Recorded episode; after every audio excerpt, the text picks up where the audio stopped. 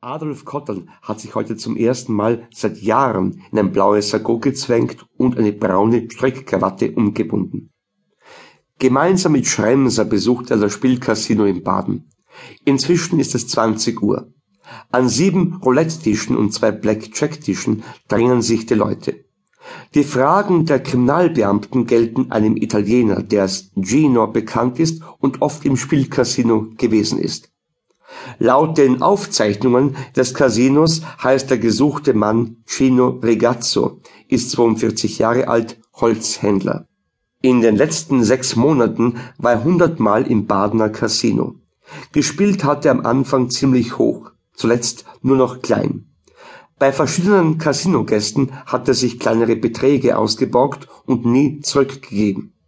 Ein einleuchtender Grund, die Spielbank seit zehn Tagen nicht mehr zu betreten. Vor zehn Tagen wurde Dagmar Feil ermordet. Die Wiener Kriminalbeamten suchen den Italiener ja auch nicht wegen seiner Spielschulden. Gino Regazzo wird im Zusammenhang mit zwei ungeklärten Frauenmorden verdächtigt.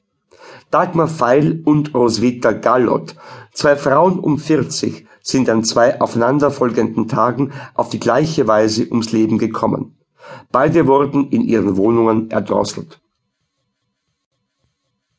Kottern und Schremser verfügen über Kopien eines überlichteten Automatenfotos Regazzos, das sie fast jeden im Casino unter die Nase halten.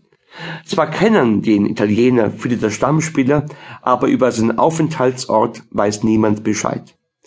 Um 20 Uhr resigniert Kottern und setzt sich an die Bar. Er beobachtet zwei Spieler, die in riesige Listen Roulette-Zahlen eintragen und nach Kugelfall immer genau wissen, warum die jeweilige Zahl kommen hat müssen. Das Spiel interessiert Kottan gar nicht, er beschäftigt sich ja auch privat nur ausnahmsweise mit Kanaster und Tarok. Der Dezernatsleiter hat die Befragungen auch aufgegeben und sich an einen der beiden geöffneten Blackjack-Tische gesetzt.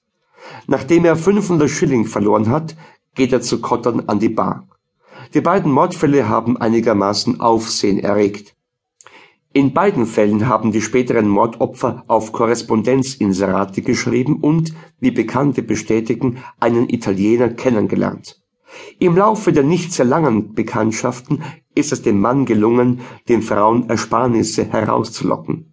Als dann nichts mehr zu holen war und mit Anzeige gedroht wurde, hat Gino Regazzo offenbar nur mehr die Möglichkeit Mord in Betracht gezogen. Der Name Gino ist allerdings nur in einem der Mordfälle gefallen. Die Parallelen sind trotzdem unübersehbar